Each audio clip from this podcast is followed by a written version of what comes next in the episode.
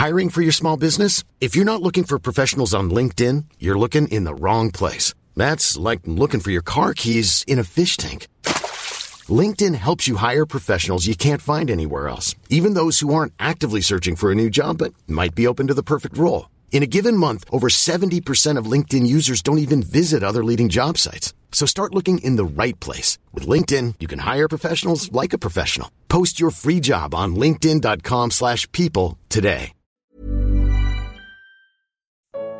Para onde apontar nossas armas na batalha espiritual? Porque não temos que lutar contra a carne e o sangue, mas sim contra os principados, contra as potestades, contra os príncipes das trevas deste século, contra as hostes espirituais da maldade, nos lugares celestiais. Carta de Paulo aos Efésios, capítulo 6, versículo 12. Comentário de Mário Persona. 500 anos antes de Cristo, viveu um general na China chamado Sun Tzu. Ele escreveu um livro, pelo menos é atribuído a ele, né? Essas coisas muito antigas, nunca se sabe ao certo de onde vem, mas é atribuído a ele um livro chamado Arte da Guerra, que é muito famoso, inclusive usado até hoje nas estratégias militares, porque ele definiu exatamente o que é fazer guerra e como, como guerrear. E uma das frases mais famosas dele é: Conhece o teu inimigo. Conhece o teu inimigo. Essa passagem aqui nos fala da armadura, nos fala de uma batalha, nos fala de um inimigo, e muitas vezes nós falhamos por não, primeiro, por não confiarmos no poder que Deus disponibiliza para nós, no versículo uh, ah, 10 aqui de Efésios 6, no demais irmãos, irmãos meus, fortalecei-vos no Senhor e na força do seu poder. Ou seja, não saímos para a guerra no nosso próprio poder, na nossa própria condição, na nossa própria força, mas na força, no poder do Senhor. E esse é o primeiro erro que nós cometemos. Mas um segundo erro é não conhecer o inimigo. Não conhecer o inimigo. E a culpa de não conhecermos o inimigo vem de uma série de fatores com as quais nós fomos condicionados ao longo da nossa vida.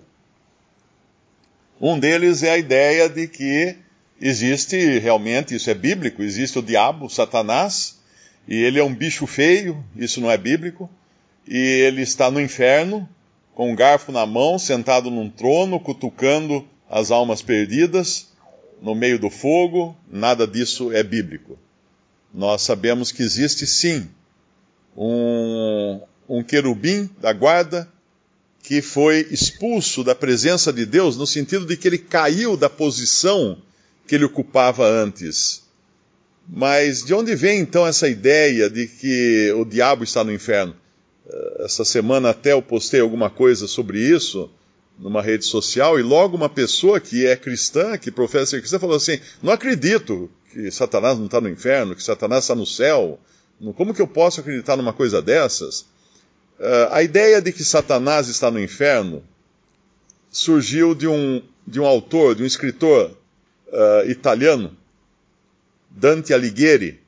Dante Alighieri foi o homem que também uh, unificou a língua italiana numa língua só, porque era uma série de dialetos.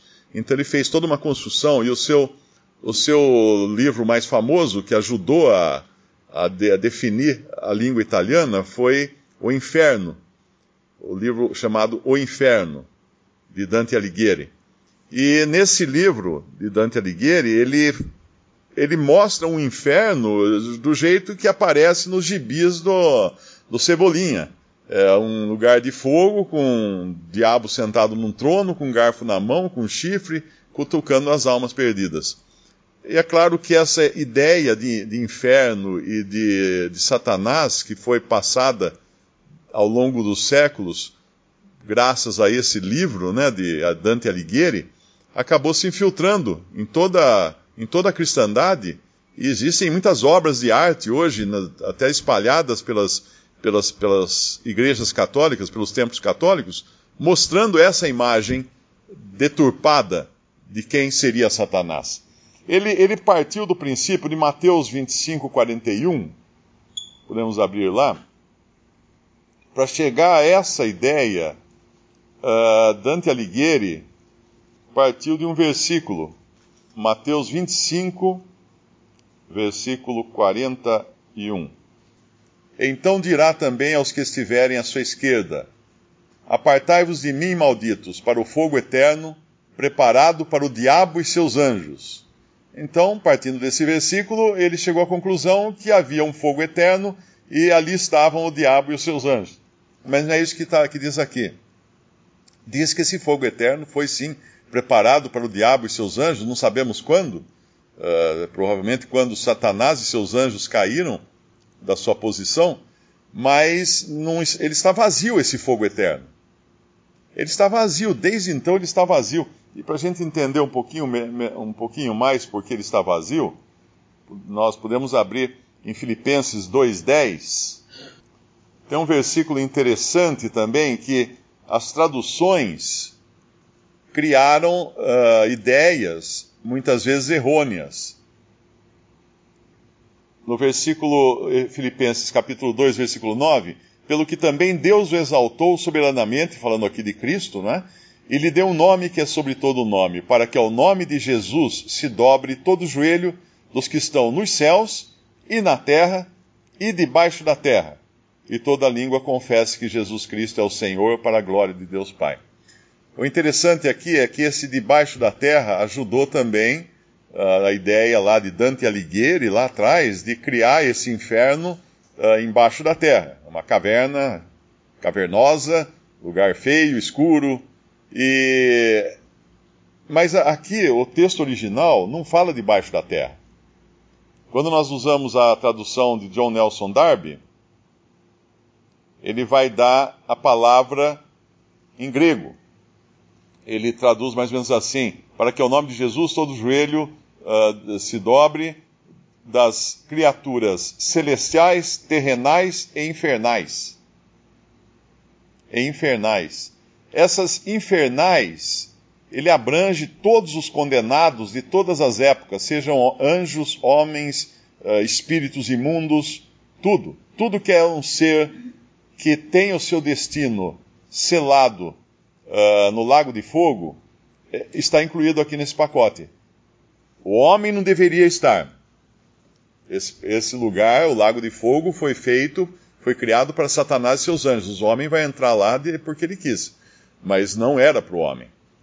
Então, esse infernais aqui mostra que existem criaturas uh, que são opostas a Deus, mas que terão também que reconhecer que Jesus Cristo é Senhor, que não terão que dobrar os seus joelhos diante de Cristo Jesus.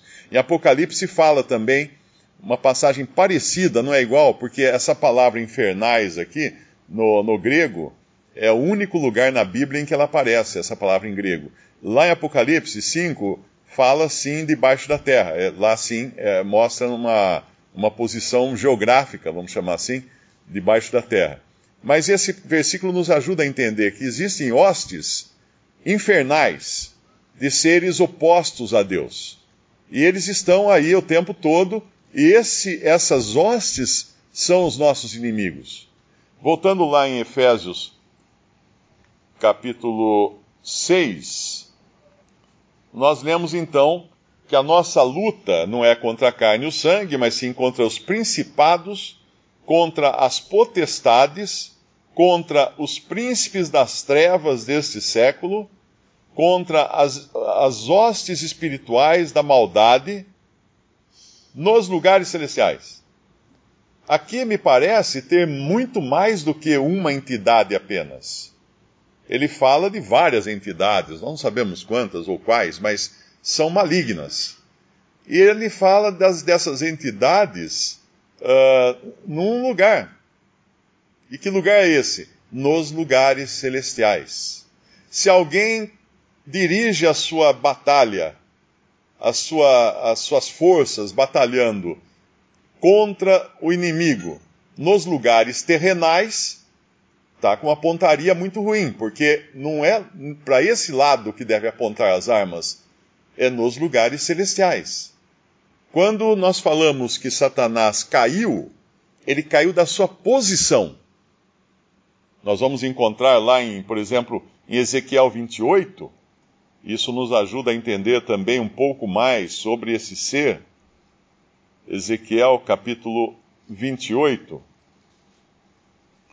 Quando ele chama aqui no versículo 2 de príncipe de Tiro, é claro que Ezequiel está usando de uma figura de linguagem de um inimigo terrível do povo de Deus, mas aqui referindo-se a Satanás. Quando fala, visto como se eleva o teu coração, no versículo 2, e dizes, Eu sou Deus, e sobre a cadeira de Deus me assento no meio dos mares, sendo tu homem e não Deus, e estimas o teu coração como se for o coração de Deus. E aqui se mistura então uma figura, um personagem histórico, o rei de Tiro, com o anticristo que vai surgir no futuro, com a figura de Satanás também. E aí no versículo no versículo 12, ele vai tratar mais especificamente de Satanás. Filho do homem, levanta uma lamentação sobre o rei de Tiro e diz-lhe: Assim diz o Senhor Jeová: Tu és o aferidor da medida, cheio de sabedoria, perfeito em formosura. Quem falou que o diabo é feio? Perfeito em formosura. O, o, o querubim mais perfeito, mais belo que, que Deus criou. Estavas no Éden, jardim de Deus. Toda pedra preciosa era a tua cobertura, a sardônia, o topázio, o diamante, a turquesa, o ônix, o jaspe, a safira, o carbúnculo, a esmeralda e o ouro, a obra dos teus tambores e dos teus pífaros estava em ti no dia em que foste criado, For, foram preparados. Tu eras querubim ungido para proteger e te estabeleci no monte santo de Deus. Estavas. No meio das pedras afogueadas andavas. Perfeito eras nos teus caminhos, desde o dia em que foste criado até que se achou iniquidade em ti. Essa, essa palavra estavas no Éden pode causar uma certa confusão, porque nós sempre achamos que Éden é só o jardim do Éden lá de Gênesis. Mas Éden, Éden significa jardim das delícias e é chamado também de paraíso. E nós encontramos Paulo chamando o terceiro céu de paraíso, lá na sua carta em Coríntios. Então nós podemos pensar que o paraíso, uh, não sei se é um lugar ou um estado, mas é um lugar onde Satanás estava também. Ele não deixou de estar no paraíso. Qual? No jardim do Éden? Provavelmente aqui não esteja falando desse jardim do Éden temporal de Gênesis, porque quando nós vemos Satanás ali, ele já é um, ele já é um ser caído e banido. Ele não estava ali sem pecado, ele já tinha pecado. Tanto é que quando nós lemos uh, lá em Romanos, uh, por, por um só homem entrou o pecado no mundo e por isso todos os homens pecaram, é errado pensar que não havia pecado antes de Adão. Havia pecado antes de Adão, porque Satanás era um pecador, era um transgressor, era um, um que se revoltou contra Deus. Por isso que ele estava lá tentando Adão e Eva, mas ele, ele tinha pecado já. Antes, em eras imemoriais, Satanás tinha, Satanás tinha pecado. Romanos está nos falando, Paulo está nos falando do homem, do pecado do homem, que entrou através de um homem. Uh, e aí todos os homens pecaram. Mas aqui então, nós vemos esse ser belíssimo, ainda no tempo em que ele, ele, ele dominava, ele tinha a sua, a sua posição como administrador de toda a criação de Deus, uma posição que depois seria dada a Adão, e ele, claro, ficou com ciúme disso e quis derrubar Adão da sua posição. Mas Satanás estava nesse, nesse lugar maravilhoso, né? E quando a gente vai em Jó, no capítulo 1 de Jó, nós vamos entender um pouco mais uh, de onde, por onde trafega Satanás. No capítulo 1 de Jó, versículo 6, e vindo um dia em que os filhos de Deus vieram apresentar-se perante o Senhor, perante Jeová, veio também Satanás entre eles. Então o Senhor disse a Satanás: De onde vens? Ah, eu vim lá do meu trono no inferno, no lago de fogo. Não. Satanás respondeu ao Senhor e disse: De rodear a terra e passear por ela. Satanás passeia pela terra, mas ao mesmo tempo, Satanás tem acesso aos lugares celestiais, acesso ao trono de Deus tanto é que no capítulo 2, no versículo 1 diz assim: Vindo outro dia em que os filhos de Deus, filhos de Deus são anjos, vieram apresentar-se perante o Senhor, veio também Satanás entre eles, apresentar-se perante o Senhor. Então o Senhor disse a Satanás: De onde vens? Respondeu Satanás ao Senhor, e disse: De rodear a terra e passear por ela. Então, mais uma vez, nós vemos Satanás trafegando por esses ambientes, celestiais e terrenais também. Voltando lá, uh, agora em Judas 1, versículo 9, diz assim: Mas o arcanjo Miguel, quando contendia com o diabo e disputava a respeito do corpo de Moisés, não ousou pronunciar juízo de maldição contra ele, mas disse: O Senhor te repreenda. Onde o arcanjo Miguel estaria contendendo com o diabo? Certamente não no lago de fogo, já que o lago de fogo está vazio. As pessoas que morreram sem Cristo estão no Hades, que é um estado, é uma condição de desencarnados. As pessoas que morreram com Cristo também estão no Hades, mas numa condição de desencarnados com Cristo, ao contrário dos que estão sem Cristo no Hades sofrendo. Uh, todos ressuscitarão no final. Primeiro ressuscitarão os que estão com Cristo, e no final os que estão no Hades sem Cristo ressuscitarão e receberão os seus corpos para se apresentarem diante do grande trono branco de Apocalipse, o juízo final, e serem lançados vivos, eh, espírito, alma e corpo, no lago de fogo.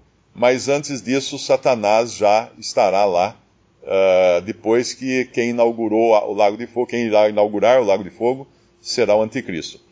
Mas aqui nós vemos Miguel contendendo com o diabo, onde? Uh, certamente nos lugares celestiais, que é para onde Efésios manda nós apontarmos as nossas armas. Uma outra passagem também, que nos ajuda a entender, a conhecer o nosso inimigo, não estou dizendo que nesse, no sentido de ficarmos estudando Satanás ou nos ocupando com ele, mas nós devemos saber o que a Bíblia fala dele. E nos apegarmos ao que a Bíblia fala dele, não ao que o Dante Alighieri ou o Gibi do Cebolinha fala de, de Satanás. Ficarmos naquilo que a Bíblia ensina e não as, as, as lendas humanas. Em Daniel 12, nós temos mais um episódio que não dá para identificar se esteja, está falando do mesmo caso. É, eu acho que é um pouco antes, é Daniel, Daniel 11. É, não, é Daniel 10, desculpe. Daniel 10. Em Daniel 10 nós encontramos uh, Daniel. Para ele surge, ele vê no versículo 5: Levantei os meus olhos e olhei e vi um homem vestido de linho e os seus lombos cingidos com ouro fino de ufaz, seu corpo como turquesa, o seu rosto parecia um relâmpago, seus olhos como chamas de fogo, como tochas de fogo. E aí ele vai, uh, Daniel tem essa visão e ouve a voz das palavras no versículo 9 uma mão toca o seu o, o corpo de Daniel no versículo 10, e essa voz diz a ele: Daniel, homem muito desejado, está atento às palavras que te vou dizer, levanta-te sobre os teus pés, porque eis que te sou enviado. E falando ele comigo esta palavra, eu estava tremendo, então me disse: Não temas, Daniel, porque desde o dia em que aplicaste o teu coração a compreender e a humilhar-te, perante o teu Deus são ouvidas as tuas palavras. E eu vim por causa das tuas palavras. Mas o príncipe do reino da Pérsia se pôs de frente de mim vinte e um dias. E eis que Miguel, um dos, teus, dos primeiros príncipes, veio ajudar-me. E eu fiquei ali com os reis da Pérsia. Esse rei, da, esse, esse príncipe da Pérsia, é Satanás, não, é, porque isso aqui aconteceu numa outra esfera, não é na esfera, na esfera terrena havia uma batalha, nós não sabemos se essa luta, essa contenda em que Miguel participa dela é também a mesma que fala Judas. Pode ser ou não, mas de qualquer maneira nós vemos que Miguel é um que faz essa batalha contra Satanás. E agora, para uh, nós encerrarmos em Apocalipse 12, só um versículo. Aqui é uma cena futura Apocalipse 12 não aconteceu, vai acontecer a partir do capítulo 4 de Apocalipse, é, tudo futuro ainda em relação a nós. E no versículo 7 diz assim: Houve batalha no céu. No céu. Miguel e os seus anjos batalhavam contra o dragão, e batalhavam o dragão e os seus anjos. O dragão é Satanás, a antiga serpente, é, isso é explicado num versículo aqui também, que é o versículo 9, né? Mas não prevaleceram, versículo 8, nem mais o seu lugar se achou nos céus. Por quê? Porque Satanás estava nos céus, com seus anjos nos céus. Mas no futuro, o seu lugar não vai mais se achar nos céus.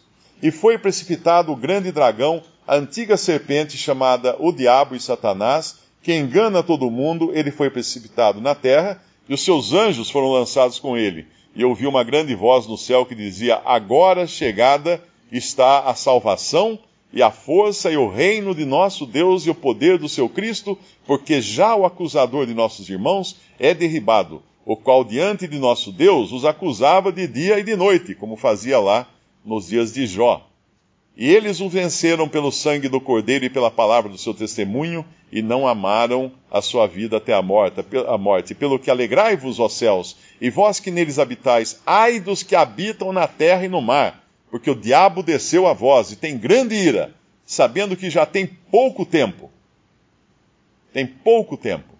Então isso não se passou em algum passado remoto, porque não era pouco tempo e nós sabemos que isso vai se passar do, antes da tribulação, quando Satanás terá pouco tempo para então seduzir as nações, uh, empoderar o seu anticristo, a besta também, e fazer tudo o que ele tem que fazer aqui antes de ser aprisionado no abismo por mil anos, enquanto Cristo estabelecerá o seu reino. Então é bom que fique claro isso, para que ninguém mais fique achando que o nosso inimigo está lá embaixo, lá no inferno, né, numa, numa gruta aterrorizante debaixo da terra. Ele está nos lugares celestiais, como fala em Efésios 6, e é para lá que nós dirigimos as nossas armas na nossa luta.